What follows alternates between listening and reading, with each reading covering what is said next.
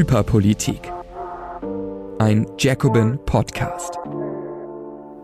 Herzlich willkommen zur vierten Folge von Hyperpolitik, dem zweiwöchigen Jacobin Podcast mit Nils. Hi. Der AV-Editor bei uns äh, bei Jacobin. Ich bin Ines und die Chefredakteurin von Jacobin. Eigentlich schlägst, solltest du mich vorstellen, ne? Also das ist Ines, die Chefredakteurin von Jacobin. Okay, es geht schon mal ähm, gut los. Das ist nämlich die Folge zwischen den Jahren. Das, da ist es ja immer ein bisschen komisch, sind ja die Rauhnächte. Ich weiß nicht, äh, das habe ich jetzt erst gelernt dieses Jahr, dass die Tage zwischen den Jahren Rauhnächte genannt werden. Was du jetzt träumst, ist quasi ähm, bestimmt dein ganzes nächstes Jahr. Das ist so eine ganz mystische Zeit. Einfach weil sie emotional so rau sind, weil man sich so reibt an diesen Tagen. Ähm, tiefergehend kann ich dir das jetzt nicht erklären. Ich habe das jetzt nicht weiter äh, studiert. Auf jeden Fall. Ähm, ich hatte über Weihnachten Corona. Wie ging's dir? Was, was, was war bei dir?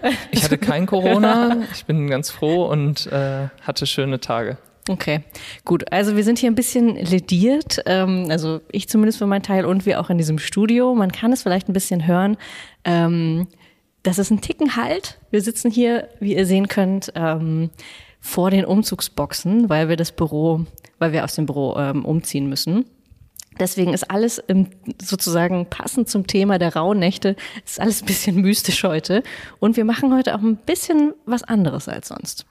Genau, wir haben uns überlegt, dass ähm, in den letzten zwei Wochen gar nicht so viel passiert ist politisch. Ein bisschen was schon, aber es war ein bisschen ruhiger als sonst. Und wir haben uns auch gegönnt, uns die Weihnachtsfeiertage nicht nur mit den politischen Tagesgeschäft zu beschäftigen, sondern wir haben ein bisschen was anderes gelesen und haben jetzt für diese Folge unsere Weihnachtslektüre quasi mitgebracht oder zumindest eine jeweils, die uns besonders beschäftigt hat und bei der wir das Gefühl hatten, ah, da ist wirklich was mhm. zu holen und deswegen wollen wir euch heute, wollen wir euch vorstellen, was ja, wir uns so über die Weihnachtsfeiertage für Gedanken gemacht haben mit der Lektüre?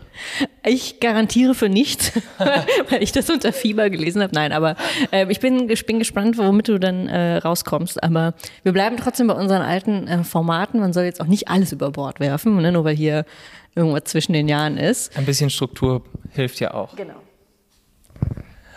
Und wir beginnen aber deswegen mit unserer klassischen Kategorie Hypermedial mhm. und haben beide wieder etwas mitgebracht, einen kleinen Ausschnitt, der uns begegnet ist und der uns ein bisschen was über unsere Gegenwart verrät.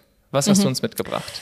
Ja, ich, äh, ich wollte eigentlich nicht, ich wollte ja mal eine Sendung ohne die FDP machen. Und das ist also sozusagen schwierig. Schwierig, genau. Und ich hatte mir das fest vorgenommen. Jetzt hat aber, ich glaube, gestern oder vorgestern Christian Lindner gesagt, wir brauchen eine Zeiten oder hat ein Papier vorgelegt aus dem Finanzministerium, besser gesagt, in dem er vorstellt, wir brauchen jetzt auch eine Zeitenwende in der Finanz- und Wirtschaftspolitik. Gruselig. Ja, zwei Dinge daran, die wirklich auch fürs ganze Jahr ähm, leider Gottes sprechen. Nämlich das eine, Zeitenwende. Es war von Anfang an klar, seit äh, Olaf Scholz das kurz nach Ausbruch des Krieges den Begriff benutzt hat und damit eigentlich ja wirklich, kann man fast schon sagen, die ganze Legislatur auf den Punkt bringen will, ja auch bewusst war irgendwie klar, jetzt muss dieser eine Begriff für alles herhalten. Also wirklich für jede Reform, egal ob sie sozialpolitisch ist, egal. Also wenn du Geld für irgendwas forderst, ist jetzt überall eine Zeitenwende.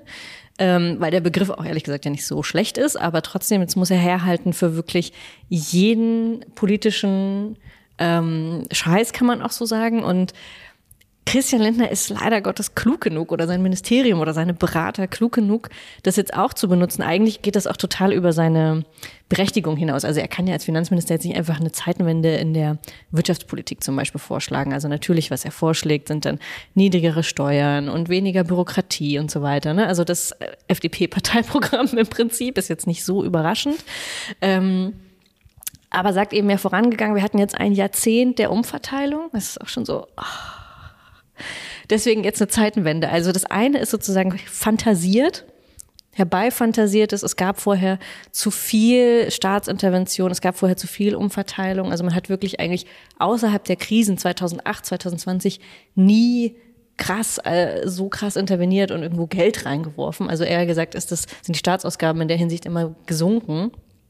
Das heißt erstmal, das ist schon eine Lüge. Es braucht keine Zeitenwende zu weniger Umverteilung. Die hat eigentlich nicht stattgefunden, äh, stattgefunden. Aber es funktioniert natürlich trotzdem, nämlich indem man diesen einen Begriff, den Olaf Scholz gesetzt hat, für alles Mögliche anwendet und jetzt einfach die Realität umdeuten kann. Also man kann wirklich einfach, also wir werden sehen, wie sehr es sich ähm, verfestigt in den nächsten Wochen, aber er kann so tun, als hätte es ähm, eine große Umverteilung gegeben und kündigt jetzt eine Zeitenwende an, obwohl das gar nicht sein äh, Ressort, sein Bereich ist. Das heißt schon wieder, obwohl er der kleinste Koalitionspartner ist, wirklich mit, den, mit der geringsten Stärke, führt er eigentlich Grüne und SPD so ein bisschen mit diesem Papier vor, ähm, mit ihrem eigenen Begriff. Und ich glaube, das macht es halt jetzt so schwer. Dadurch, dass eben die SPD das selbst gesetzt hat und das auch der Begriff dieser Koalition geworden ist, wird es jetzt halt sehr, sehr schwer zu sagen, ja, aber denn das können wir jetzt ja natürlich nicht wollen, weil am Ende weiß niemand, wer was Zeitenwende bedeutet. Also Zeitenwende ist zum leeren Signifikanten geworden, kann man so sagen, für diese ganze Koalition. Ein Begriff, der mit allem zu befüllen ist und deswegen eigentlich nichts mehr bedeutet.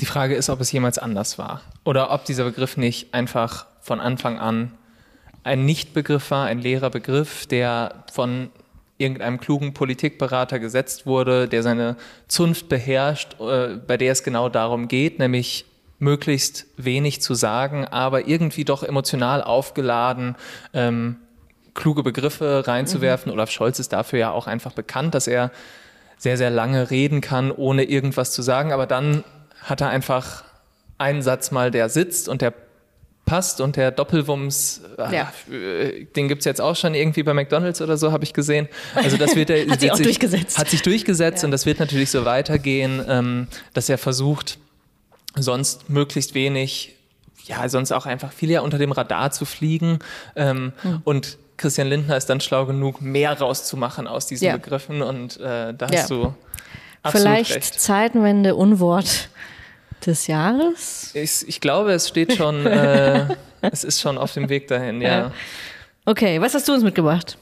Ich habe mitgebracht ähm, eine ganz kurze Tagesschau-Meldung von heute Morgen, die als kleiner Nachschub nochmal zu unserer letzten Folge ähm, agieren kann.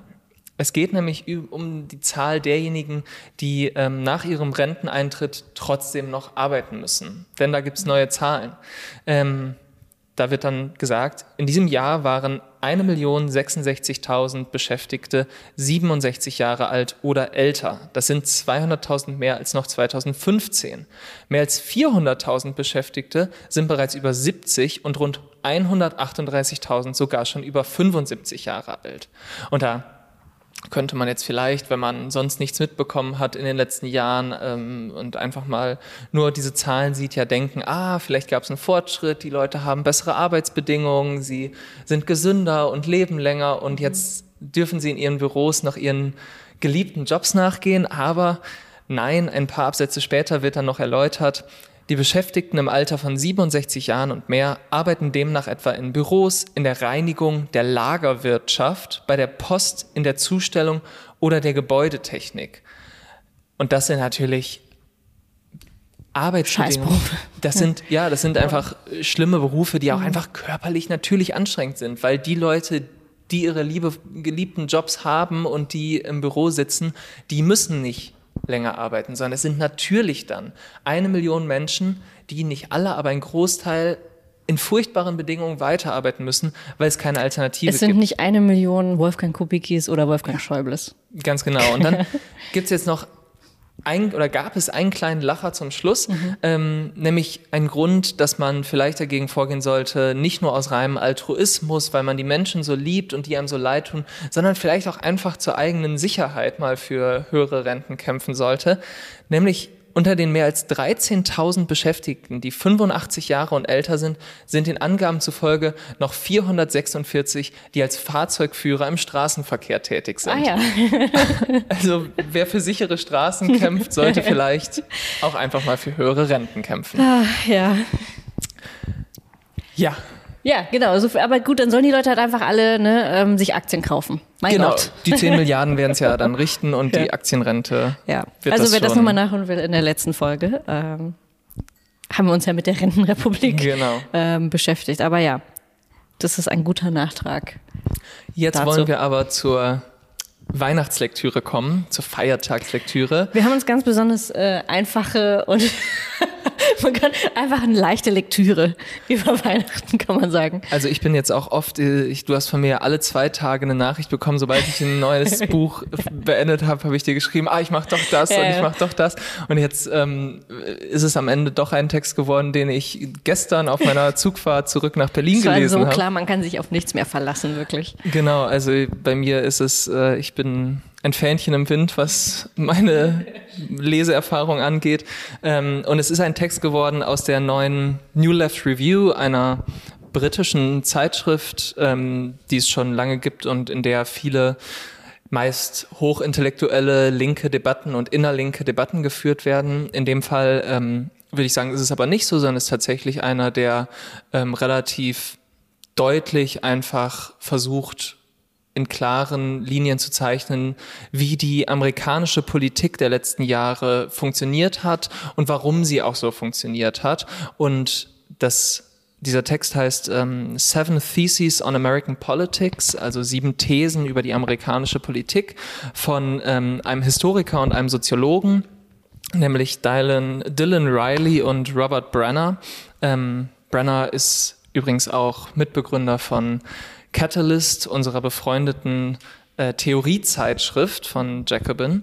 Ähm, und sie versuchen zusammen jetzt einfach mal die Politik etwa seit Trump, aber schon ein bisschen länger zu erklären. Und dabei reagieren sie quasi eigentlich auf viele andere Diskussionen, die genau das auch schon versucht haben. Und in denen wird oft auch so ein bisschen über Klasse gesprochen und über ähm, irgendwie die untere Mittelschicht und das Prekariat, das heißt in den USA vor allem auch einfach weiße Arbeiter und Arbeiterinnen, die sich abgewendet haben von der Demokratischen Partei und die Trump dann eben ähm, für sich gewinnen konnte. Und wenn darüber gesprochen wird, gerade von Linksliberalen, ist es oft so, dass dann so getan wird, als sei Klasse in dem Fall was ganz Besonderes, als sei das sozusagen ein weiterer Identitätsmarker, der sich nur auf so eine gewisse kleine Schicht an Leuten irgendwie bezieht und mit allen anderen hat das nichts zu tun. In Deutschland ähm, gibt es auch diesen Verschleierungsbegriff, da benutzt man dann das englische Wort Working Class, um quasi abzulenken von dem eigentlichen analytischen Begriff, der eigentlich viel mehr meint, sondern das ist dann einfach so eine kleine Bezeichnung für so eine kleine Gruppe, der es irgendwie nicht so gut geht und die irgendwie nicht genug haben. Also schon auch analog so ein bisschen dieses Industriearbeiter die dann auch AfD genau. wählen könnten. Eigentlich nur ein Ausschnitt der Klasse, aber. Ganz genau, halt ganz genau. Da wird dann so getan. Die, auf die man schaut. Als wäre das die Klasse. Und ähm, Oft wird dann auch die böse Identitätspolitik von den Demokraten herangezogen, um zu sagen, ja, leider diese komische Schicht an Leuten, die kann man nicht so richtig abholen mit den Werten, die da vertreten werden. Obwohl die alle eigentlich ganz schön sind, müssen wir jetzt ähm, die einfach über ihre Interessen abholen. Und das Interessante an diesem Text ist jetzt, dass sie nicht nur verstehen wollen, warum sich diese Menschen den Republikanern zugewandt, äh, zugewandt haben, sondern genauso auch verstehen wollen, warum sich ein anderer Teil der Arbeiterklasse als großes Konstrukt, was analytisch gefasst wird, ähm, eben nicht den Republikanern zugewandt haben, sondern gerade diejenigen mit guter Ausbildung eher von den Demokraten angezogen wurden.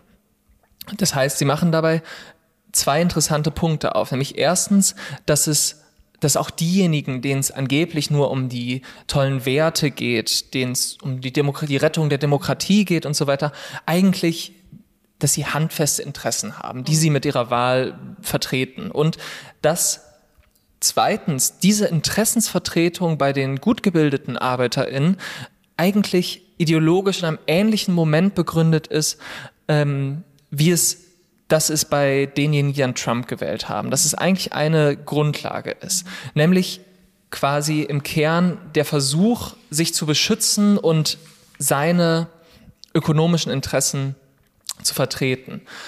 Und da sagen Sie jetzt, dass die amerikanische Politik sich eigentlich nicht erklären lässt in den letzten Jahren, ohne zu verstehen, dass die Art, wie die hohen Profite im Kapitalismus generiert werden, dass die sich verändert hat in den letzten etwa 30 Jahren. Und da sagen sie dann, dass in den letzten, äh, dass es im 20. Jahrhundert politisch noch einen Kampf gab zwischen den zwei großen Parteien, die eigentlich nur den Konflikt zwischen verschiedenen Fraktionen von Unternehmern repräsentiert haben. Aber dass sie natürlich auch sich an die Arbeiter gewandt haben und die Arbeiterinnen gewandt haben, weil sie die einfach brauchten und sie irgendwie denen so gewisse Zugeständnisse machen mussten. Und dass sie sagen, das Versprechen von diesen zwei Parteien war eigentlich immer grundsätzlich das gleiche, nämlich wir sorgen für Wachstum und von diesem Wachstum profitiert ihr dann auch. Der Unterschied zwischen den Parteien war dann nur in der Frage, ah, wie wollen wir denn dieses Wachstum eigentlich ähm, sicherstellen? Und jetzt ist das Problem, was die beiden halt identifizieren, einfach, dass das Wachstum sich in den letzten Jahren stark, dass es stark gehemmt wurde und dass quasi früher die Gewinne generiert wurden über Investitionen in der freien Wirtschaft, die sich dann ausgezahlt haben, indem man äh, produktiver geworden ist, indem man ein tolles neues Produkt entwickelt hat und dass das immer seltener geworden ist und dass deswegen eigentlich eine neue Form der Profitgenerierung da entstanden ist, was sie dann den politischen Kapitalismus nennen, indem es dann eben darum geht, dass eine höhere Profitrate dadurch sichergestellt wird, dass man an einfache politische Macht kommt. Das funktioniert dann eben über Steuererleichterungen, über auch Privatisierungen, über einen niedrigen Leitzins oder auch, und da sagen Sie, es ist sozusagen das banalste Moment, aber das am wichtigsten gewordene, über staatliche Investitionen in die freie Wirtschaft und Subventionen in die freie Wirtschaft. Und Sie sagen dann, dadurch können wir jetzt erklären, warum es trotzdem hohe Profitraten gab, obwohl eigentlich die Realwirtschaft gar nicht so gut gelaufen ist. Und Sie sagen damit jetzt eben, dass das ökonomische Fundament weggerissen wurde, auf dem die amerikanische Politik so lange ähm, aufgebaut hat. Denn den gesellschaftlichen Konflikt, den es zwischen den Profiteuren dieses Wirtschaftssystems gab und denjenigen, die eher ausgebeutet wurden in diesem Wirtschaftssystem und die höchstens genug zum Überleben bekommen haben, der lässt sich nicht mehr befrieden dadurch, dass alle irgendwie vom Wachstum profitieren, sondern auch wenn sie sozusagen in extrem unterschiedlichem Maße davon profitiert haben sondern dieses klassische sozialdemokratische Versprechen auf Wachstum ähm, hat sich jetzt verändert, denn jetzt plötzlich können, kann keine Partei mehr das Versprechen abgeben, dass es zu Wachstum kommt, sondern sie können eigentlich nicht mal die Hoffnung anbieten, dass es wirklich noch zu Wachstum kommt. Und deswegen, und das ist ein sehr interessanter Moment, sagen sie, dass stattdessen der zentrale Konflikt jetzt der geworden ist, wie man das existierende, den Reichtum der Gesellschaft zwischen verschiedenen Teilen der Arbeiterklasse eigentlich aufteilen möchte. Und da sagen sie, die zwei grundlegenden unterschiedlichen äh, Versprechen sind jetzt bei den Republikanern, dass man umverteilt von den nicht weißen ArbeiterInnen hin zu den Weißen. Während die Demokraten, und das ist jetzt der interessante Punkt, wo auch ihr, ihre Interessensvertretung sozusagen klar wird. Sie versprechen, die Umverteilung läuft von ungebildeten zu gebildeten Arbeiterinnen. Und das sind eben beides Kämpfe um die eigenen materiellen Interessen. Aber es sind Kämpfe, bei denen man sich nicht als Klasse wirklich organisiert oder agiert, sondern ähm, die sie sozusagen teilt und trennt und in denen ArbeiterInnen gegeneinander kämpfen, um sich selbst zu erhalten und um sich selbst ein bisschen mehr vom Kuchen zu holen. Und grundsätzlich sagen sie halt, da kommen wir jetzt einmal zur Definition der, dessen, was sie als Arbeiter verstehen, weil sie da so eine sehr, sehr leichte erstmal haben, dass sie einfach sagen, Arbeiter sind sozusagen alle, die arbeiten müssen, um am Leben zu bleiben. Das heißt, alle, die nicht von Dividenden, von Erben, von Mieteinnahmen leben können. Und das schätzen die dann sehr, sehr konservativ ein mit so ein paar Statistiken und sagen, es sind ungefähr 68 Prozent der Menschen in den USA. Es sind de facto deutlich mehr, aber sozusagen selbst mit den banalsten Statistiken kommt man auf so, ein, so eine Mehrheit. Und sie sagen, ja, es gibt halt eben diese zwei Möglichkeiten, ihre Interessen dann durchzusetzen. Entweder man organisiert sich als Klasse oder man kämpft individuell für sich darum, dass man ein bisschen mehr bekommt. Und zur nicht klassenbasierten Interessensvertretung gehört neben einzelnen individuellen Lohnverhandlungen und so weiter auch die Verteidigung der eigenen Fähigkeiten als etwas, was sie dann Statusgruppe nennen. Also ähm, man versucht sozusagen, man versucht seine eigene Gruppe und seine Fraktion der Arbeiterinnenklasse sozusagen größer zu machen und die Fähigkeiten, die man da hat, größer zu machen.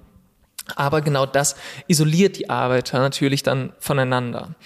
Und es wurde schon oft analysiert, dass es ja dann bei denjenigen, die Trump wählen, schlicht um die eigene Vertretung der Interessen geht, ähm, unabhängig davon, ob sie tatsächlich dann funktioniert und ob sie ähm, sinnvoll ist, indem man sagt, ja, es ist schon ein rationaler Versuch, die eigene Arbeitskraft dadurch teurer zu machen, indem man die Arbeitskraft der anderen als schlechter, mit einem rassistischen sozusagen äh, Versuch, sie schlechter macht. Und man selber wird dann plötzlich besser und die eigene Arbeitskraft wird besser und wertvoller. Und der Witz ist jetzt, dass sie halt sagen, ja, aber das gleiche Prinzip läuft eben bei den gut gebildeten Wählern und Wählerinnen der Demokraten. Da wird dann nämlich auch gesagt, sozusagen, man vertritt so eine Art neotechnokratischer Ideologie. Man sagt Trust the Science oder äh, auch Journalisten, die Washington Post mit ihrem Spruch Democracy dies in Darkness. Ähm, das ist natürlich einfach der Versuch, ja, die eigene Arbeitskraft ist plötzlich wertvoller, wenn man die Demokratie verteidigt und wenn man als ähm, irgendwie wissenschaftlicher Mitarbeiter irgendwo äh, das Wichtigste macht, was es überhaupt gibt und was unsere Gesellschaft zusammenhält. Und deswegen ist auch das einfach ein Versuch der gut gebildeten Wähler und Wählerinnen, ihren Marktwert zu steigern. Und der sich eben dann nämlich auch an der Bewertung von Expertise als allgemeines Gut orientiert. Und ja, abschließend kommen sie dann halt ausgehend von diesen abstrakten Überlegungen, ähm, versuchen sie die aktuelle US-Politik einfach einmal einzuschätzen. Und ihre Thesen sind dabei grundsätzlich Erstens, dass die Demokraten, wie schon bei den letzten Midterms, bei denen sie erfolgreicher waren als vorhergesagt, auch weiterhin mittelfristig erfolgreicher sein werden, weil nämlich die Republikaner einfach einen Teil der Arbeiterklasse ansprechen, der tendenziell seltener wählt und die Demokraten eben sich einen wahltechnisch besseren Teil ausgesucht haben. Und sie sagen, dass die Linke Biden und Bidens Politik falsch einschätzen.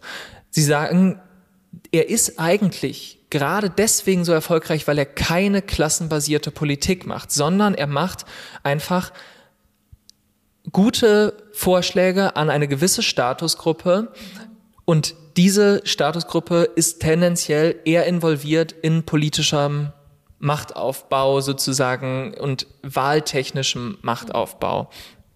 Und dann sagen sie, es wird schwierig sein, nochmal so einen Klassenkompromiss wie im 20. Jahrhundert zu finden, weil einfach das Wachstum so gehemmt ist. Es wird schwierig, dahin zurückzugehen zu klassischer sozialdemokratischer Politik und allen mehr zu versprechen.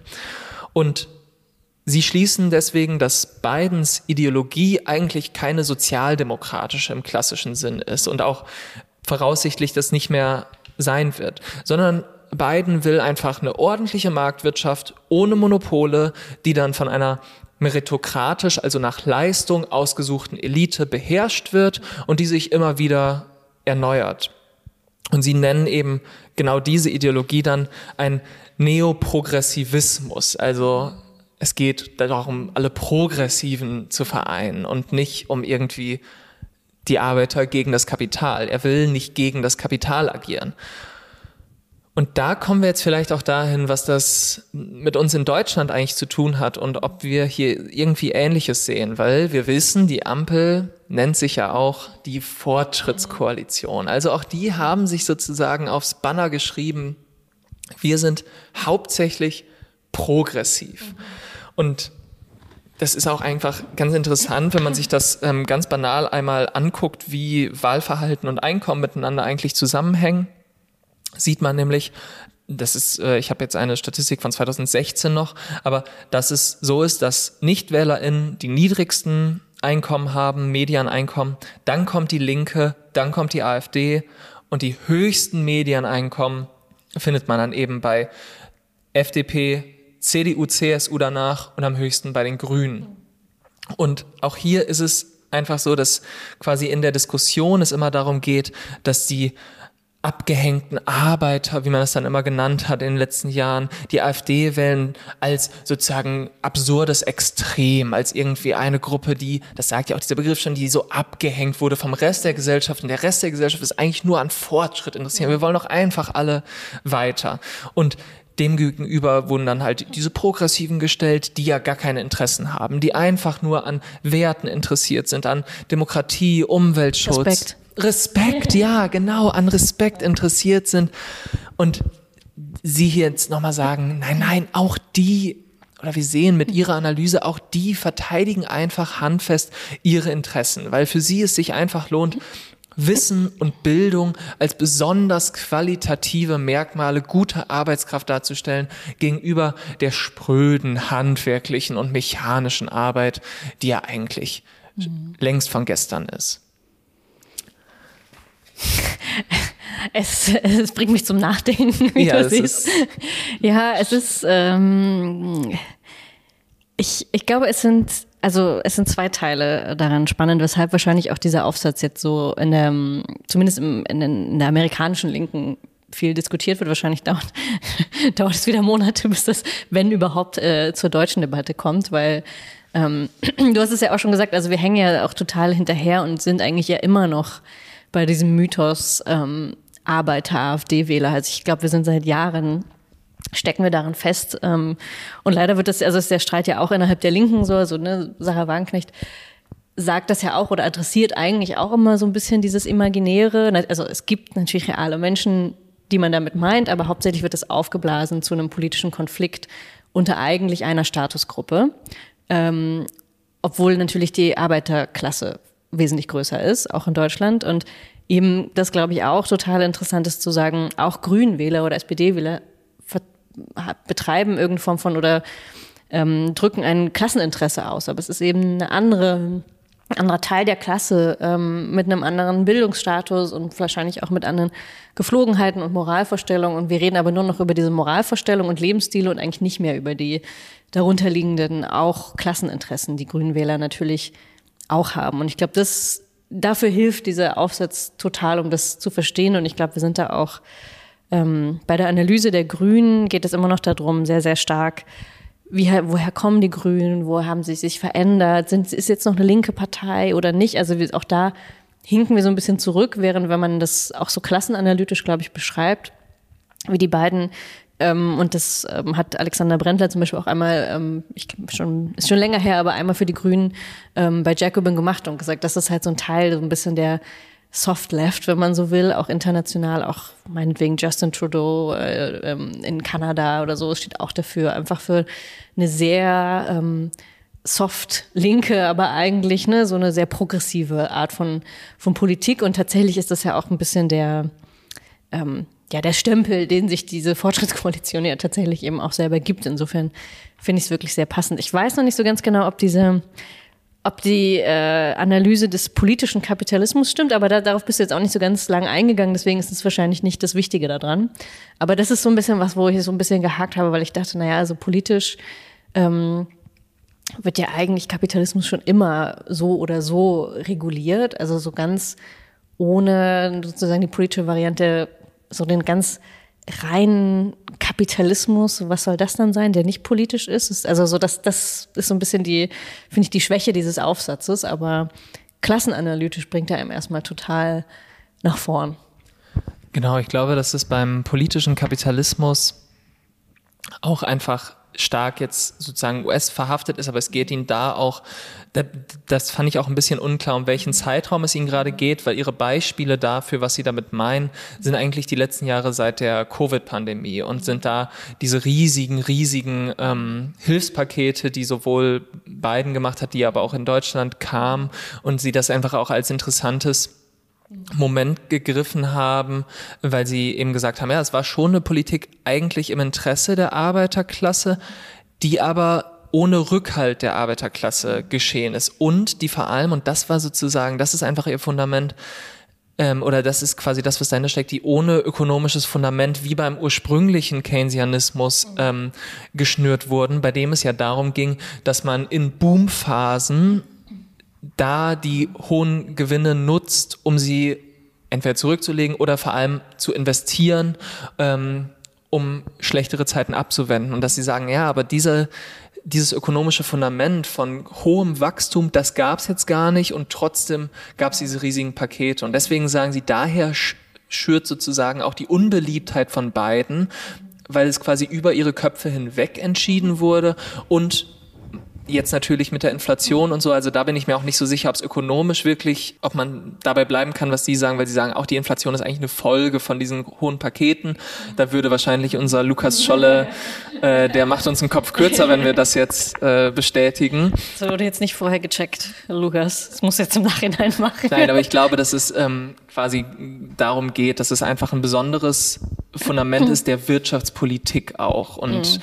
ja, klassenanalytisch halte ich es aber auch für deutlich zentraler noch, mhm. weil es da einfach ein ganz grundlegendes Moment einmal fasst, was ja auch in deutschen linken Debatten durchaus schon sozusagen immer irgendwie schwelt. Also mhm. es gibt ja mhm. auch in den sozialen Medien dann immer dieses Meme, wer ist eigentlich bei Eat the Rich mitgemeint ja, und wer, ja. ne, wenn die Eltern schon ein Familienhaus mhm. haben und so. Und ich glaube, dass sie jetzt hier einen ganz wichtigen Punkt machen, mhm. der sowohl diejenigen, die dann die etwas besser betuchten Arbeiterinnen quasi als Teil der, die sind eigentlich schon Teil der Bourgeoisie fassen, die weghauen, aber auch diejenigen, die einfach sagen, nee, nee, die Soft Left, die gehört schon zu uns, die sollten wir einfach zu uns holen und das ist sozusagen nur ein gradueller Unterschied, mhm. sondern die sagen, nee, nee, das ist schon ein ganz, ganz zentraler Schnitt, mhm. aber es ist einfach so, dass die ganze Arbeiterklasse mhm. keine Klassenpolitik macht und sich nicht im Klassenkampf gerade mhm. ähm,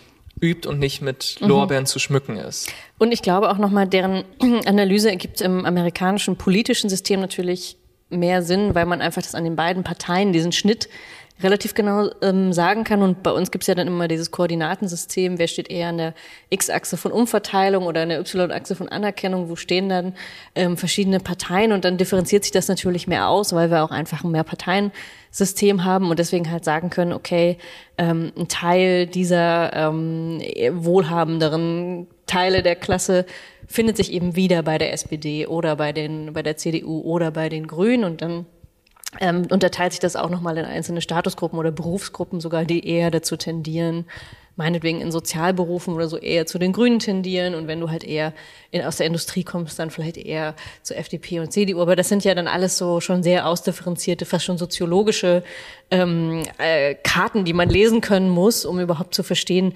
wo bilden sich, also viele machen das ja in so Blasen, dann so, wo bilden sich diese Blasen ab und manche Parteien müssen halt auch größere Widersprüche aushalten, wie die Linke zum Beispiel, die halt ständig versucht, eigentlich zwischen gut gebildetem äh, Linken und sozusagen den prekär Arbeitenden zu verbinden. Deswegen sieht man immer, dass die Linke da irgendwie versucht, große Sprünge zu machen in diesen Statusgruppen, aber auch schon immer historisch gemacht hat. Ähm, und so sowas wie eine linke Partei gibt es jetzt in den USA auch nicht. Die hätte da aber auch wahrscheinlich ein ähnliches Problem. Also auch die Sanders-Bewegung hätte ja immer das Problem gehabt, einen Teil der Progressiven gewinnen zu wollen und aber auch einen Teil der unteren Arbeiterklasse, die sozusagen auch von Trump angesprochen wurden de facto. Und diese Zerreißprobe, ähm, die ist, glaube ich, real und die kann man auch sehen, nur die ist bei uns halt parteipolitisch schon anders abgedeckt, kann man so sagen. Und ähm, genau, ich glaube, deswegen ist so, so der Übertrag auch dieser These von den beiden, die äh, jetzt die äh, beiden Regierungen sehr gut auf den Punkt bringen, ist bei uns einfach wirklich schwer zu fassen.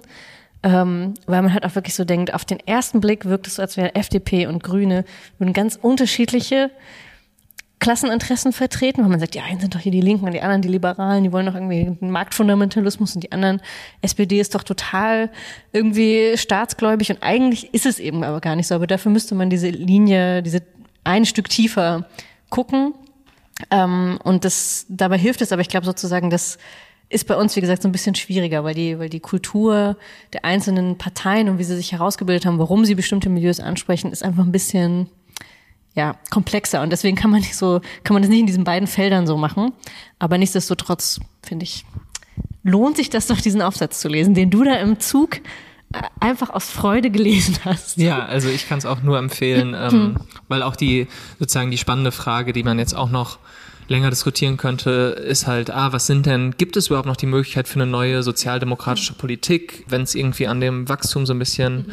hängt oder geht das eigentlich überhaupt nicht? Weil das auch für die Linke, die ja auch sozusagen einfach zumindest in ihren Forderungen auch immer einfach sozialdemokratischere Forderungen bisschen sozialdemokratischer noch ist als die Sozialdemokraten, aber immer nur ein bisschen mehr eigentlich will. Ja, ist das denn ist das denn überhaupt möglich, so zu sowas noch zu kommen? Oder wo wollen wir denn jetzt überhaupt hin? Und wie könnte so ein neuer Kompromiss eigentlich aussehen? Ja, und es ist auch erfolgreich. Also ich meine jetzt Biden, der Inflation Act wird eigentlich sehr ähm, ich weiß nicht, wie gerade seine Zustimmungswerte sind, aber das scheint ja eigentlich ein schlecht. Also zumindest von der Art und Weise, aber die wie die Krise gehandelt wird, wird ja. er eigentlich ja auch zumindest von Journalisten ist ja noch mal eine eigene Bubble, aber ähm, ja eher dafür gelobt, weil gesagt wird, also äh, das Maß an ähm, Geld, was da in oder in Investitionen, äh, die da in Wasserstoff und so weiter getätigt werden, ist eigentlich geht über alles hinaus und setzt uns jetzt wiederum Europa und Deutschland unter Druck und so weiter. Also ich glaube schon, dass er einiges vorlegt, aber eben auch weil er kann, also jetzt nicht, weil er ein besonders guter Präsident ist, sondern er, genau, er macht irgendwie Politik, aber er macht sie vielleicht für niemanden explizit, könnte man so sagen. Also das stimmt schon, es geht sehr über die Köpfe der Leute hinweg, aber es wird eigentlich sehr, es ist sehr ähm, wie soll ich sagen, es ist schon erfolgreich auf eine Art und Weise. Genau, ich glaube es auch. Und das ist ja auch Ihre These, dass es erfolgreich ist und erfolgreich bleibt und deswegen auch unsere, unsere Position der meisten Linken einfach falsch ist, zu sagen, Bidens Politik ist unerfolgreich, weil sie keine Klassenpolitik ist. Mhm. Sondern sie sagen, nee, nee, die ist erfolgreich, weil er keine Klassenpolitik macht. Mhm. ja. ja. Aber wir kommen jetzt noch mal zu Schönerem als den sozialdemokratischen ja. Reformversuchen. Es wird noch eine Stufe abstrakter. Es tut mir so leid. Also wer, wer es bis hierhin ausgehalten hat, der muss jetzt auch noch die nächste Viertelstunde. Ich glaube, die wird gut. ja, also ich habe ähm, mich über die Feiertage mit verschiedenen Büchern beschäftigt, aber eine Oh nein, sie muss es tun. Ich, also ich habe einerseits den Briefwechsel zwischen Ingeborg Fachmann und Max Frisch gelesen. Angeberin. ähm, noch nicht durchgelesen, ähm, aber ähm, es haben schon die einen oder anderen von mir mitbekommen, dass ich das gelesen habe. Darum soll es aber heute nicht gehen. Ich weiß, es wird jetzt viele schockieren. Und enttäuschen. Aber, ja, also aber das ist mir doch ein bisschen, also es hat zu wenig tatsächlich theoretischen Gehalt. Es ist ähm, die meiste Zeit irgendwie Voyeurismus über diese Beziehung. Man kann da auch sehr lange drüber reden, aber ich dachte, wir machen hier jetzt mal ein bisschen Sozialismustheorie. Und deshalb ähm, habe ich, bin ich zufällig gestoßen auf einen Vortrag von Michael Brie, der ist äh, Philosoph und im äh, wissenschaftlichen Beirat der Rosa-Luxemburg-Stiftung. Ähm, ein Vortrag von Michael Brie über sein neues Buch Sozialismus neu entdecken. Mm, und das Buch hat wohl ein bisschen länger gedauert, also es ist so ein kleines hellblaues Bändchen, das ähm, macht der VSA-Verlag. Ähm, öfter und vor allem auch die Bände von Micha Brie sind immer diese kleinen hellblauen Bändchen. Also er hat dann zum Beispiel immer Lenin entdecken und dann einmal Polani entdecken und jetzt den Sozialismus neu entdecken. Ähm, und er kündigte dann schon an in diesem Vortrag, er wird dann auch noch ein beim Nachdenken über einen neuen Sozialismusbegriff ist er darauf gekommen, er müsste eigentlich ein Buch über China schreiben, den äh, real existierenden Sozialismus, den es noch irgendwie gibt, der spannend ist zu beschreiben. Also das kommt dann noch. Wir werden nochmal China entdecken. genau, das wird wahrscheinlich ein längerer Bändchen. Aber diese, dieser Band hat länger gedauert, als er geplant hatte, ähm, weil er auf so viele auch innere Widersprüche gestoßen ist. Und das ist wirklich ganz interessant und man kann, glaube ich, dieses Buch gar nicht so ohne seine Biografie oder auch ohne ähm, den, den Ort, von dem er das aus schreibt, ähm, verstehen, weil er eben selber als Philosoph in der DDR aufgewachsen und auch sozusagen sehr schon im politischen System involviert, sage ich mal, und schon immer auch in der Partei gewesen und auch dann bei der Parteigründung der PDS und die Linke schon immer in Parteikommissionen involviert war. Also eigentlich immer als einer der Theoretiker, der schon immer trotzdem auch Realpolitik und Realpolitik meint es im Sinne von einer linken Partei oder meinetwegen auch bei Attac, ähm, also da einfach auch schon immer als Philosoph, sage ich mal, äh, tätig war und aber immer auch mit dieser ähm, spezifisch äh, realsozialistischen Brille, sage ich mal, also weil er eben auch tatsächlich im in der DDR auch schon als Intellektueller gearbeitet hat. Und ich glaube, das ist ähm,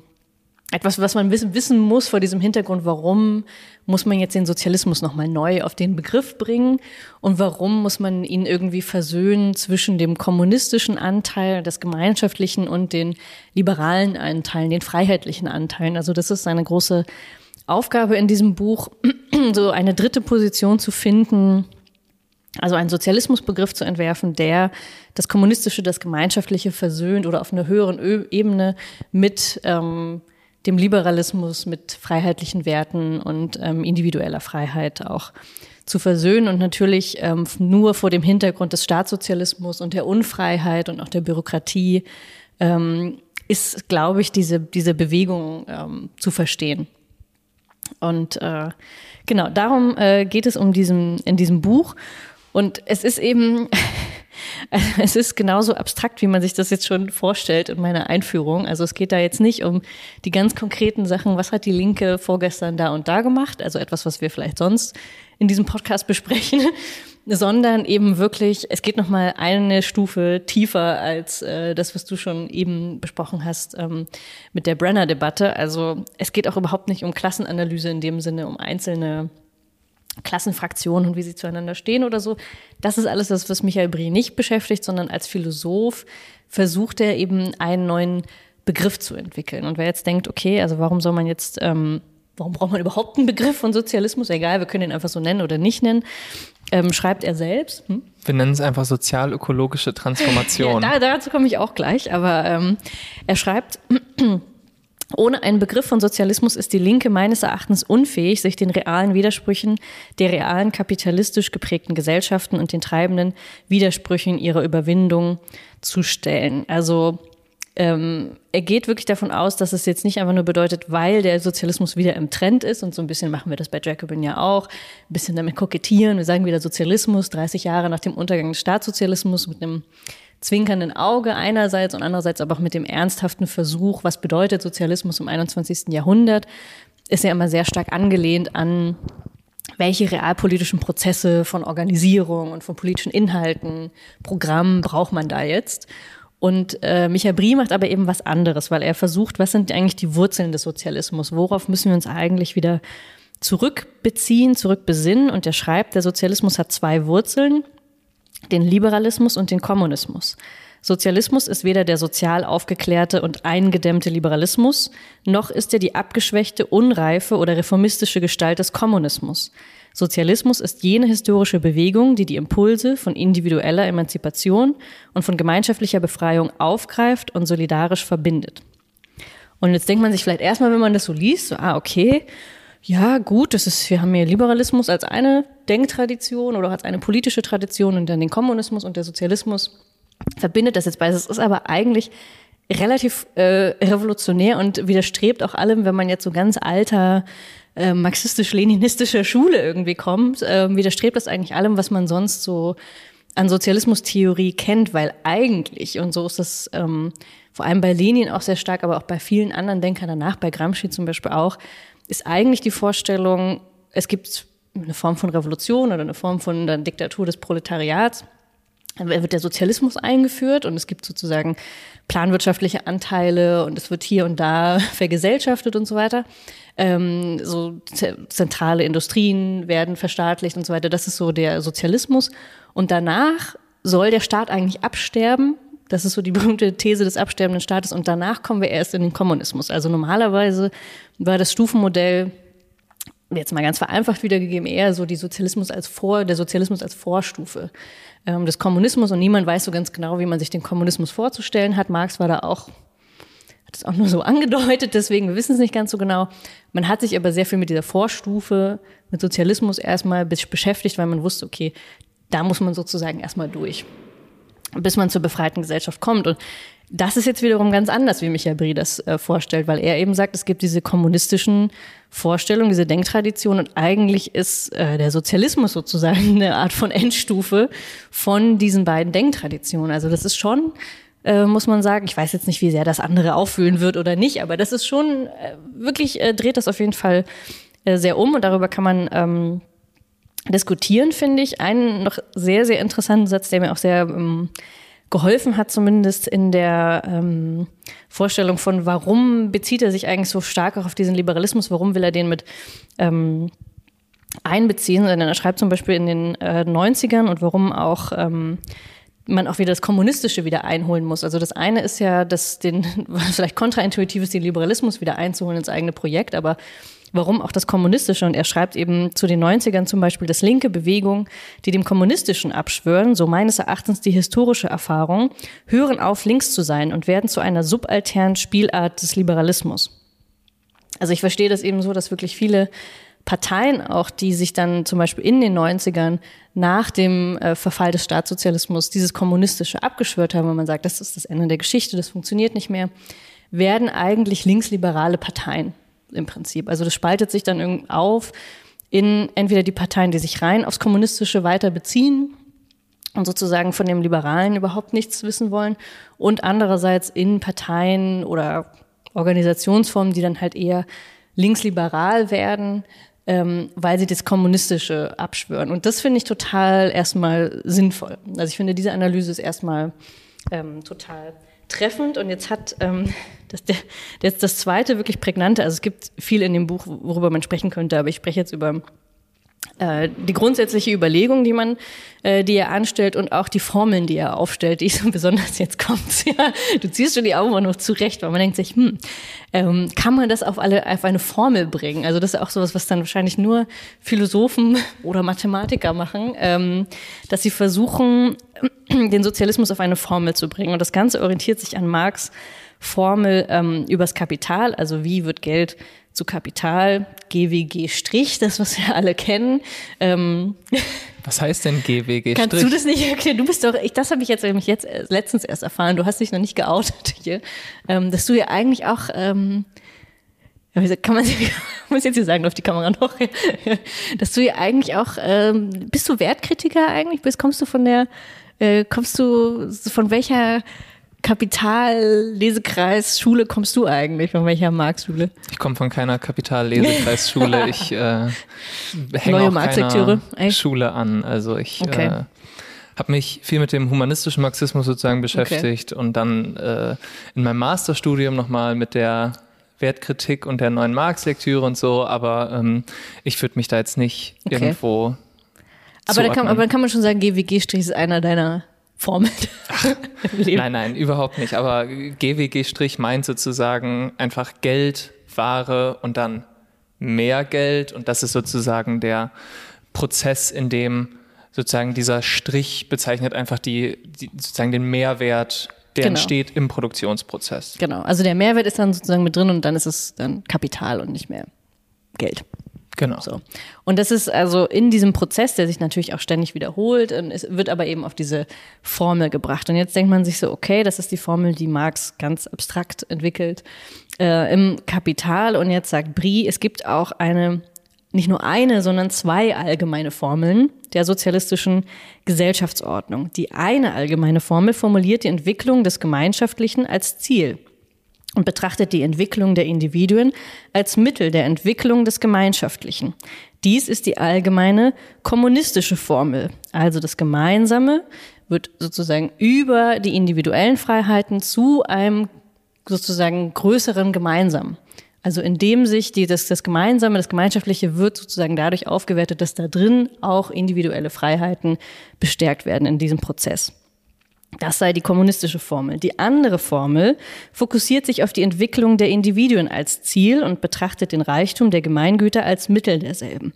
Es ist dies die allgemeine libertäre Formel des Sozialismus, also Individuen über die Gemeinschaftlichkeit werden zu einem, sozusagen ihre Individualität wird dadurch größer, dass sie in der Gemeinschaft ähm, bestehen, sich dort entfalten können. Das vergrößert dann wiederum auch die Individualität, sozusagen das, das Individuum danach größere Freiheiten hat innerhalb dieser Gesellschaft. Das ist die libertäre Formel. Und das, der Unterschied zwischen den beiden ist eben, ist das Ziel das Gemeinschaftliche, was am Ende größer wird und wo drinnen auch die Individualität gestärkt wird?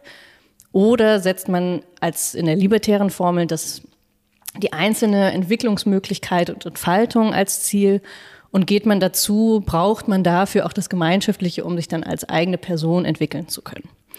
Und ähm, das ist jetzt vielleicht erstmal ein bisschen merkwürdig, warum, also ich diese Formel ehrlich gesagt im Sommer ähm, bei so einer Tagung das erste Mal gesehen habe, als er dich vor, vorgestellt hat, habe ich gedacht, ich gucke nicht richtig, kann man überhaupt auf die Idee kommen, den Sozialismus nicht nur auf eine, sondern dann auch gleich auf zwei Formeln zu bringen. Ähm, und finde es aber als, als Gedanke und er führt das dann im Buch natürlich auch noch viel weiter aus und sagt auch, welche Formen von ähm, Besitztümern müssen eigentlich vergemeinschaftet sein, welche dürfen individuell sein. Ähm, das dann alles weiter ausgeführt und so weiter. Das, ich finde aber trotzdem den Grundgedanken erstmal, und dabei kann man auch hängen bleiben, erstmal spannend, weil er auch eine Umfrage anführt von ähm, ehemaligen DDR-Bürgern, die halt auch über die über einen längeren Zeitraum immer befragt wurden und die halt sagen, ganz genau schon sagen, das ist dann, ich würde schon sagen, dann empirisch dadurch bestätigt und das würde ich auch durch meine individuelle Erfahrung oder in Gesprächen bestätigen, dass viele Menschen schon grundsätzlich sehr genau wussten, dass ihnen soziale Rechte und individuelle Freiheiten in der DDR fehlten. Ähm, ganz klar, aber dass sie eben bestimmte materielle Sicherheiten oder das Gefühl von Gemeinschaft und Nachbarschaft und so weiter ähm, sehr genossen haben und als positiv bemerken. Und das ist auch über die Zeit jetzt nicht weniger geworden. Also man glaubt jetzt nicht mehr so sehr, dass es so was Gemeinschaftliches geben kann. Also das Kommunistische sozusagen verschwindet eigentlich mehr, weil es, glaube ich, aus der Lebenserfahrung der Menschen immer mehr schwindet.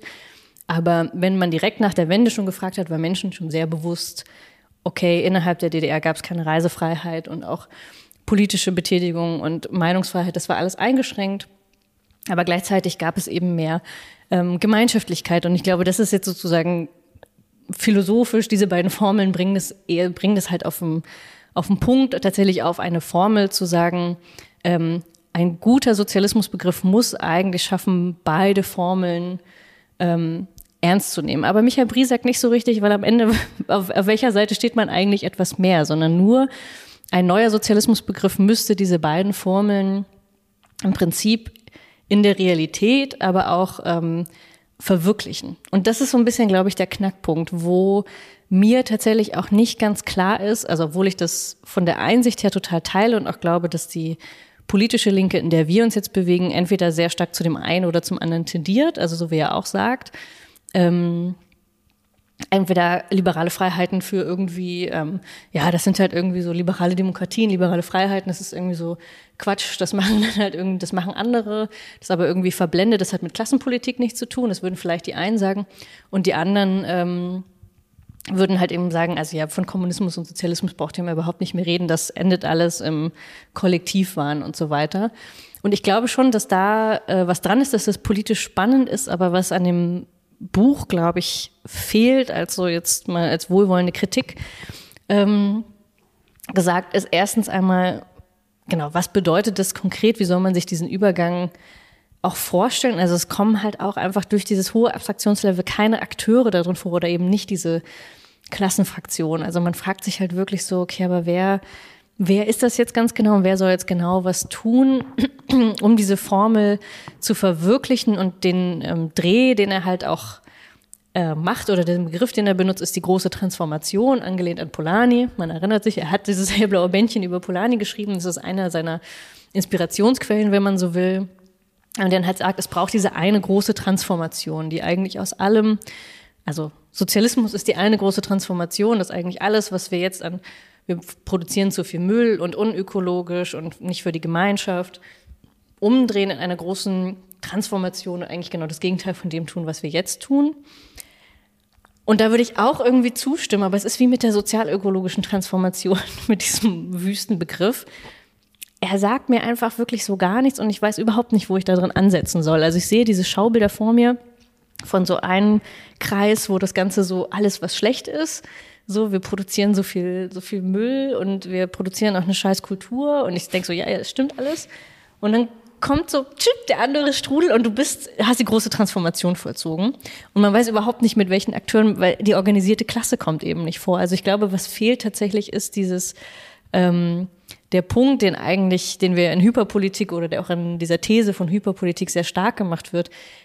Menschen sind nicht mehr politisch organisiert, dass sie ihre Interessen tatsächlich vertreten könnten auch ein etwas besserer Sozialismusbegriff, den ich wichtig finde, hilft mir dabei erstmal noch nicht unmittelbar, auch zu verstehen, wie könnte ich eigentlich dann mehr Menschen davon überzeugen, dass sie eigentlich äh, für sich mehr eintreten sollten, dass wir das nur innen organisiert tun können. Und er drückt sich auch ein bisschen vor der Frage, weil was für eine Organisationsform das annehmen müsste. Ich nehme an, dass wir beide irgendwie am Ende Leninisten sehen, die gemeinen, es braucht eine sozialistische Partei als strategisches Zentrum. Ich glaube, wir sind da ziemlich nah beieinander, Micha Brie und ich.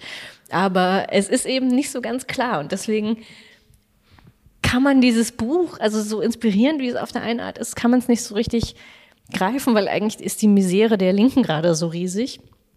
Und ähm, ja, ich lasse dich erstmal äh, reagieren, weil ich war irgendwie echt so ziemlich, ziemlich angefasst davon, weil ich wirklich so dachte, oh, die libertäre Formel, da habe ich gar keinen Bock drauf. Ähm, weil ich aber halt an die dummen Libertären denke, mit denen ja, wir uns ja. gerade beschäftigen und allein über so psychologisch, emotional über diese, über darüber zu springen und zu denken, nein, natürlich müssen wir gute Liberale in dem Sinn sein, dass wir freiheitliche ähm, Rechte verteidigen und ne, so die freiheitliche, die Entfaltung jeder Einzelnen. Das ist eigentlich, muss unsere größte Aufgabe sein. Wir müssen die besseren Liberalen sein als diese Dummen, die es gerade gibt. Ähm, und gleichzeitig hat sich wirklich was in mir gewehrt, so ein bisschen, ähm, das so zu verstehen, wie er das macht. Ja, das ist interessant, weil ich wirklich, ich glaube, ich sträube mich eher gegen die kommunistische Formel und ich verstehe noch nicht so ganz, was die unserem Projekt des Sozialismus wirklich ähm, hinzufügt, weil ich sagen würde, ich theoretisch würde ich erstmal dann sagen, ja, die libertäre Formel halte ich für das Zentrum sozusagen. Mein Streit mit Liberalen liegt darin, wie man die individuellen Freiheiten eigentlich vergrößern kann, weil sie sagen, die Libertären und die Liberalen sagen sozusagen, wir streichen das Gemeinschaftliche in der Mitte. Wir gehen einfach von Individuum zu Individuum plus. Es wird einfach alles immer geiler, wenn wir nur auf die Individuen schauen. Und da würde ich jetzt sagen, die libertäre Formel des Sozialismus fügt eben genau dieses Gemeinschaftliche als Mittel hinzu, als notwendige Bedingung dafür, dass es mehr individuelle Freiheiten gibt. Und das glaube ich, muss man ja auch gar nicht so abstrakt dann machen, sondern es ist ja einfach so konkret, dass man, die meisten von uns arbeiten acht Stunden am Tag für einen anderen, damit andere Menschen reicher werden und wir stehen unter Kontrolle eines anderen Menschen, der uns sagt und sagen darf, was wir zu tun und zu lassen haben, was wir zu produzieren haben. Und ich sagen würde, ja, das müssen wir halt irgendwie loswerden. Wir müssen es schaffen, dass wir selber darüber bestimmen, was wir eigentlich mit unserem Leben machen. Und das funktioniert nur, wenn wir auch die 40 Stunden in der Woche wieder zurückgewinnen, in der das bisher anders ist. Und ich glaube, dass diese kommunistische Formel, die er aufmacht, grundsätzlich dieser Bewegung schon im Wege steht, weil sozusagen das Gemeinschaftliche ist für mich nicht das Ziel, sondern es ist eben nur ein Mittel. Und das ist ja dieser Konflikt zwischen den beiden. Und ich würde sagen, er bringt das gut auf den Punkt, weil das war das Problem der realsozialistischen Gesellschaften, dass für sie dieses Gemeinschaftliche nicht nur das Mittel war, sondern das Ziel.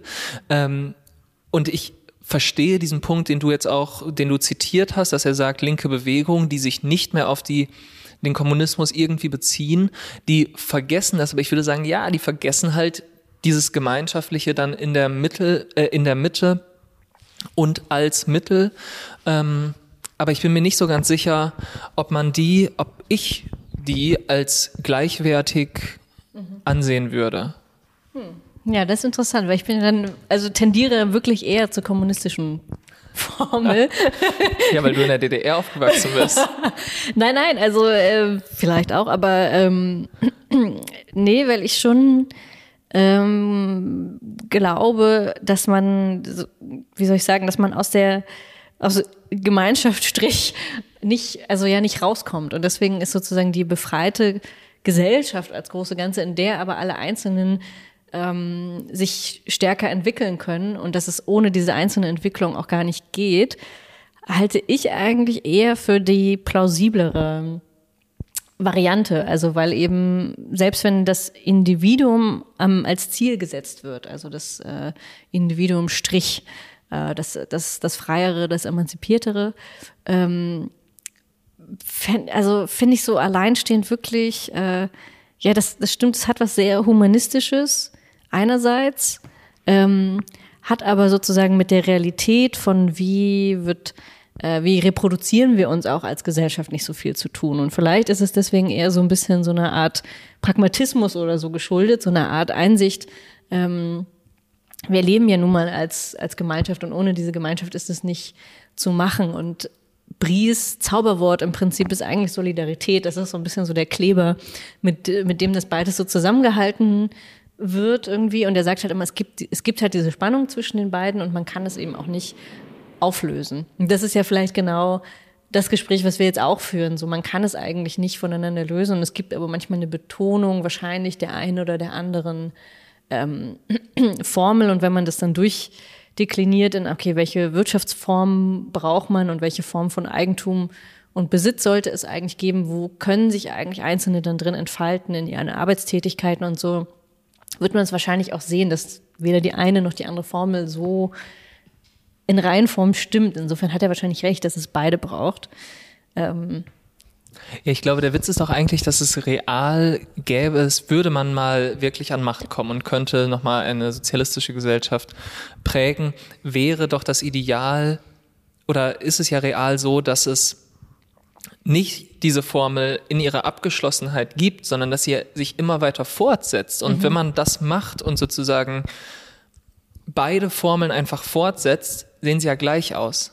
Mhm. Also in der realen Bewegung sollte es natürlich ein Mehr an beidem geben, mhm. das sich gegenseitig bedingt. Und so müsste man sie ja dann auch am Ende zusammen denken. Und deswegen ja. ist die Frage ja hier, das ist, glaube ich, für mich so ein bisschen der Widerspruch. In ihrer Abstraktheit haben wir dann äh, sozusagen, kommt man zu den Konflikten, die es dann real wiederum eigentlich gar nicht so richtig gäbe. Mhm. Aber es, es, es ist quasi wirklich dann so eine ideale Zielfrage. Was mhm. hält man gerade sozusagen, was druckt man fett in der Endlosformel? ja. Genau, und äh, darum, ich glaube, das würde er halt sagen, so kann man, man kann das nicht fett drucken. Und die, die Geschichte zeigt eigentlich, dass das eine oder das andere fett zu drucken eigentlich immer wieder ähm, in eine Sackgasse führt. Ähm, ja, ich, ich halte das erstmal so intellektuell, finde ich das erstmal ähm, ja, inspirierend und weiß aber tatsächlich noch nichts damit anzufangen akut. Aber das finde ich auch nicht schlimm. Also danach muss man ja ein Buch nicht ähm, nicht, nicht bewerten oder bemessen. Wahrscheinlich kommt dann am Ende in dem China-Buch, da kommen halt dann die realen Widersprüche, weil ich glaube, da muss man sich dann fragen, okay, da wird äh, die eine Formel der anderen geopfert, sie ist aber ökonomisch erfolgreich und jetzt würden halt aufgeklärte chinesische Marxistinnen und Marxisten sagen halt, ja, okay, das ist halt jetzt eine Stufe und jetzt kommt dann wiederum die andere Stufe die libertäre Formel wieder mehr zum Tragen.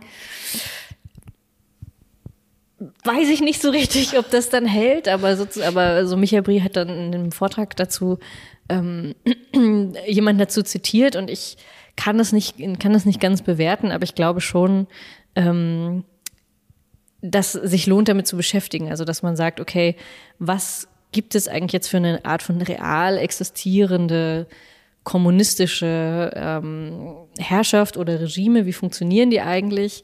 Davon drückt man sich ja auch einfach ganz gerne als Linke, weil das ist dann so, ah, damit haben wir dann irgendwie gar nichts zu tun. Das ist aber das, was es real gibt. Und dann haben wir eben real, wie bei uns, tatsächlich diese Aufspaltung, wo ich halt sagen würde, okay, es gibt einfach einen sehr starken linksliberalen, das, was äh, Michael Briedern auch nennt, eher so einen sozial aufgeklärten Liberalismus. Das ist, glaube ich, das vorherrschende, der vorherrschende Linksliberalismus, ähm, im Guten wie im Schlechten. Also besser vielleicht sozial aufgeklärter Liberalismus als keiner, aber das ist ja nicht das, was er meint, sondern wirklich Liberalismus in einem vollen äh, Sinne. Und da sehe ich tatsächlich auch nicht, wie das jetzt irgendjemand auf der Linken gerade so vollumfänglich ähm, tut, ohne gleichzeitig, also es gibt sehr wohl wahrscheinlich liberale Theoretiker, würden mir jetzt auffallen, einfallen, die ähm, die das vertreten, die dann aber wiederum überhaupt nicht das kommunistische Erbe vertreten. Und mir fallen jetzt wenige ad hoc ein, ich weiß nicht, ob dir überhaupt jemand, wo man sagen könnte, okay, der verbindet den einen Strang mit dem anderen. Nicht so richtig. Ja, also. Ja, aber es ist grundsätzlich sehr, sehr reizvoll und bringt schon auf den Punkt den Konflikt, in dem man sich befindet als Sozialist. Und da hat er, ähm, glaube ich, sehr, sehr recht. Und das ist ein Konflikt, den man immer wieder, glaube ich, einfach dann austragen muss und in dem es Zeiten gibt, in denen man das eine betonen muss und vielleicht Zeiten, in denen man das andere betonen muss. Und ähm, ich glaube, dass das ein grundsätzlicher Widerspruch ist, den er gut auf den Punkt bringt und ähm, den man sowohl den Liberalen als auch den Kommunisten, die sozusagen darin das Endziel schon sehen, immer wieder jeweils vorhalten muss. Also vielen Dank fürs Mitbringen. Ja. Aber wir kommen noch zu Oh unserer. nein, du hast schon, nee, ich noch schon nicht. gelesen. Nein, nein, nein, ich habe nichts gesehen. Aber wir kommen zu unserer. Abschlussrubrik. Ähm, Hyperquote. Einer von uns bringt ein Zitat mit Mhm. und darf dem anderen in einer Wer wird Millionär-Manier mehrere Optionen zur Verfügung stellen, ähm, wer es Ja. denn gesagt haben könnte. Was hast du mitgebracht? Ja. Ich habe erst eins mitgebracht, wovon ich dachte, dass es besonders klug wäre, mir dann aber aufgefallen ist, wir hatten das schon mal so ähnlich. Also so, so weit reicht mein Gedächtnis zurück. ähm, das habe ich dann wieder verworfen, weil ich so dachte, okay, das also äh, jemand, der nicht ganz so bräsig ist wie ich, würde sofort merken, dass das einfach nur die Wiederholung eines Gags ist. Deswegen eine, ein anderes Zitat, was mich auch aufgeregt hat, ähm, ah, das verrät vielleicht schon das Ergebnis. Never mind. okay, ich lese es einfach vor. Es geht um äh, Wolfgang Schäuble. Vor der Lebensleistung, auf die wehrhafte Konservative nach einem, einem halben Jahrhundert in Legislative und Exekutive zurückblicken kann, ziehe ich meinen Hut. Also Wolfgang Schäuble, ältester Abgeordneter im Bundestag, wie gesagt, einer der, der ähm, auch schon über die 65 äh, arbeitet. Wer hat's gesagt der politischen Konkurrenz? Robert Habeck zieht seinen Hut, Christian Lindner zieht seinen Hut, Dietmar Bartsch zieht seinen Hut oder Nancy Faeser zieht ihren Hut. Ja, die Frage ist, bei wem du dich jetzt aufregen würdest und da es natürlich Nee, Dietmar. Bartsch. Aber ist es so? Weil ja, sonst, ich hätte, also man, man würde es natürlich allen zutrauen. Du hast es nicht gewusst? Nee, ich habe es jetzt nicht gewusst. Echt? Ich, Hast du es nicht gesehen? nee. Ach, witzig. Ich habe mich ein bisschen meine Screentime reduziert über Weihnachten. Okay, also es war kurz vor der ähm, Weihnachtspause. Ähm, und das, also das Schlimme, okay, also ja, es stimmt, es ist Ja. Dietmar Bartsch. Herzlichen Glückwunsch. Ähm, es ist jetzt gar nicht so ein Hyperquote im Sinne von, es ist ja an sich nicht so schlimm, weil man könnte einfach sagen, naja, jetzt hat einfach ein Kollege, einen anderen Kollegen gesagt, du machst nie, deine Arbeit war okay in der Legislative und Exekutive. Aber das Ärgerliche ist ja tatsächlich, ähm, er hat das noch zusätzlich gepostet mit einem Foto, wo er kniet. Also Wolfgang Schäuble sitzt im äh, Rollstuhl, deswegen geht es auch auf eine Art nicht anders, aber die Geste mit dem knienden Dietmar Bartsch plus dieses Zitats ist schon ein bisschen heavy, weil das darüber hinausgeht, was man, glaube ich, als Kollege innerhalb des Bundestages, wenn man sich denn so versteht, ähm, machen sollte. Weil mein erster Impuls, und ich habe dieses Bild nicht gesehen, mein erster Impuls war halt sowieso zu schreiben, alle rühren und rühmen Wolfgang Schäuble. Und man muss dann eigentlich sagen, sowohl bei der Treuhand, bei der Abwicklung der DDR, als auch mit der Troika und Griechenland, CDU-Spendenaffäre. Also mir fallen jetzt ad hoc viele Dinge ein, für die man wirklich Wolfgang Schäuble jetzt nicht ähm, rühmen kann. Also weder in Legislative noch in Exekutive. Und ich finde, das ist die Aufgabe von linken Politikern, das zu betonen, bei allem Respekt vor, okay, du bist schon lange dabei. Ich Muss meine, man es- das sagen? Ja, ich meine, das Grundproblem ist ja auch einfach so ein bisschen, dass da jemand sich als, dass man sich als Kollege versteht. Dass man sozusagen denkt, ja, wir sind halt jetzt beide lange dabei und das ist sozusagen das Spiel, in dem wir jetzt irgendwie gemeinsam drin sind und du machst halt, als wäre man so in einem Büro und du bist halt im Vertrieb und ich bin hier in der IT und ähm, da sagt Das man mal, gut Beispiel. gemacht. So, aber das ist natürlich Ja. völliger Blödsinn und das spricht sozusagen auch dafür, dass die Linke Leute dabei einfach hat, die das sozusagen, die so ein Verständnis von Politik haben und für die das nicht ein realer Kampf ist, unter dem reale Menschen einfach dann leiden und zu dem man nicht gratuliert. Ja, das ist aber, aber toll dann gemacht. Das ja, ist also ich super. dachte mir auch so, ich wahrscheinlich Janis Varoufakis fällt vom Stuhl Ja. oder so. Also, oder ich dachte auch so, ähm, genau, muss man, und also dadurch auch, dass man gar nicht weiß, wer das gesagt haben könnte. Also es verschwimmt einfach alles zu einem Politikbetrieb, Ja. wofür man es ja auch kritisiert. Was ist das für eine abgehobene Berliner Blase, wo alle sich dann kennen und sich als Kollegen kennen, außer halt vielleicht die Antidemokraten, die AfD zählt man nicht mit, aber alle anderen sind schon irgendwie ein bisschen gleich. Das ist ja wirklich Teil des Problems dass man sich als solche versteht. Und ich würde tatsächlich auch sagen, ich will mich jetzt gar nicht so sehr in diesem einen Zitat aufhängen, aber auch sagen wie du, dass halt ähm, Politiker, aber dazu zähle ich auch Journalistinnen oder so. Es gibt politische Zirkel oder Zirkel von Meinungsbildung, politische Eliten, wo auch wenn wir den gleichen, die gleiche Tätigkeit ausüben, die gleichen Jobs haben, wenn man so will, das sind nicht meine Kolleginnen und Kollegen, das sind halt in dem Fall schon Intellektuelle ihrer Klasse oder Politiker, die einen bestimmten Klassenstandpunkt vertreten, der nicht meiner ist. Und ne, deswegen ist es so, wir können auch im gleichen Haus arbeiten oder die gleiche Tätigkeit, wie gesagt, verfolgen. Also nur weil ich ein Magazin mache, sind nicht andere, für mich sind andere Journalistinnen, soll das zu sagen, ein Großteil nicht meine Kolleginnen. Ich, also ich glaube, so weit darf man irgendwie auch nicht gehen, selbst wenn man gemeinsam für Presserecht ist und, und freie Meinungsäußerung oder so. Und auch wenn die sich im Bundestag verstehen als ähm, gut, wir sind ja irgendwie am Ende doch alle Abgeordnete und dem deutschen Volk verpflichtet und dann so, ja, really? Also ähm, wir stehen für unterschiedliche Interessen und ich glaube schon, dass es gut tut, diesem der, der äh, Wahrnehmung von, das ist alles ein Einheitsbrei von politischer Elite, wenn man schon weiß, dass das auch ein politisches Problem ist und dass Menschen das auch so wahrnehmen, egal welchen Respekt man vor einzelnen Personen hat, dann sagt den Leuten das halt privat. Also ich kann ja auch einzelne andere respektieren für die Arbeit, die sie tun. Aber ich glaube, für die politische Kommunikation ist es ganz fatal, wenn man diesen Eindruck noch bestätigt und eigentlich noch sagt, ähm, naja, also politisch stimme ich halt mit der einen oder anderen Person nicht überein, aber in meinem, so eigentlich mag ich alle anderen die Zeitung machen. Das ist. Ja, irgendwo steckt natürlich auch eine Wahrheit drin und es gibt natürlich einfach sozusagen das Problem, dass auch ein Dietmar Datsch, Dietmar Bartsch, wenn er an der Macht wäre, auch es ihm nicht möglich wäre, jetzt ähm, wirklich interessensgeleitete Politik für eine andere Klasse zu machen. Aber trotzdem in der politischen Kommunikation sollte man da vielleicht ein bisschen drauf aufpassen. Wir geben ihm nochmal die kommunistische Formel an die Hand. die lassen wir ihm zukommen. Ja, vor allem wehrhafte Konservative. Also das ist. Ähm, ah. Ja, sich darüber zu freuen, das ist schon recht speziell. Zeigt aber auch eigentlich, wie schlimm es eigentlich steht, weil man muss schon froh sein, wenn jemand nicht direkt irgendwie die AfD geil findet, da muss man schon sagen, nicht schlecht. Es gibt auch noch Konservative, die nicht sofort die Brandmauer einreißen, so, wow, okay.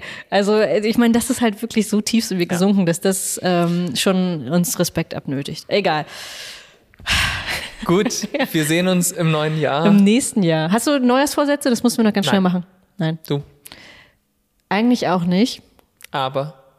Man soll sich ja keine machen. Aber aus Das ist- Versehen hast du dir einen gemacht. Nein, nein, nein. Also man, man erwischt sich natürlich trotzdem, ich will im nächsten Jahr dieses und jenes irgendwie anders machen, weil das irgendwie alle sagen. Also so ein bisschen, ich will ein bisschen gesünder leben, ich will ein bisschen, ich will das mehr auf die Reihe kriegen. Ich kaufe mir dann auch einen neuen Jahresplaner, den führe ich die ersten drei Wochen ordentlicher als und so weiter. Also die üblichen Dinge, würde ich sagen. Aber den Text werden wir dann natürlich auch wieder veröffentlichen, wie jedes Jahr zu Neujahr. Das Gramsci schreibt, alles bilanzieren und sozusagen sich was Neues wünschen fürs nächste Jahr ist halt Quatsch. Warum man das am 31. macht oder am 1. Januar. Man muss eigentlich jeden Tag Bilanz ziehen und sagen, was habe ich eigentlich, was, wer bin ich in der Geschichte, was tue ich eigentlich und nicht dieses Abrechnen mit dem Jahr und so tun, was habe ich jetzt das ganze Jahr über gemacht und so. Das muss man eigentlich jeden Tag machen als aufrichtige Marxistin. Du als aufrichtiger Marxist solltest es jeden Tag tun. Unser Self-Help-Coach der Linken, Gramsci. Nein, also okay, so geturnt, so gedreht, das ist vielleicht ein bisschen problematisch wieder, aber ähm, nein. Will nur sagen, ähm, wir können auch uns jede Folge was Neues wünschen für die Zukunft. So, So, und Genau. wir entlassen euch mit diesen Selbsthilfetipps ins Ja. neue Jahr. Macht's gut. bis bald. Das war Hyperpolitik. Wenn du Ines und Nils unterstützen willst, abonniere das Magazin über den Link jacobin.de slash Hyperpolitik. Vielen Dank.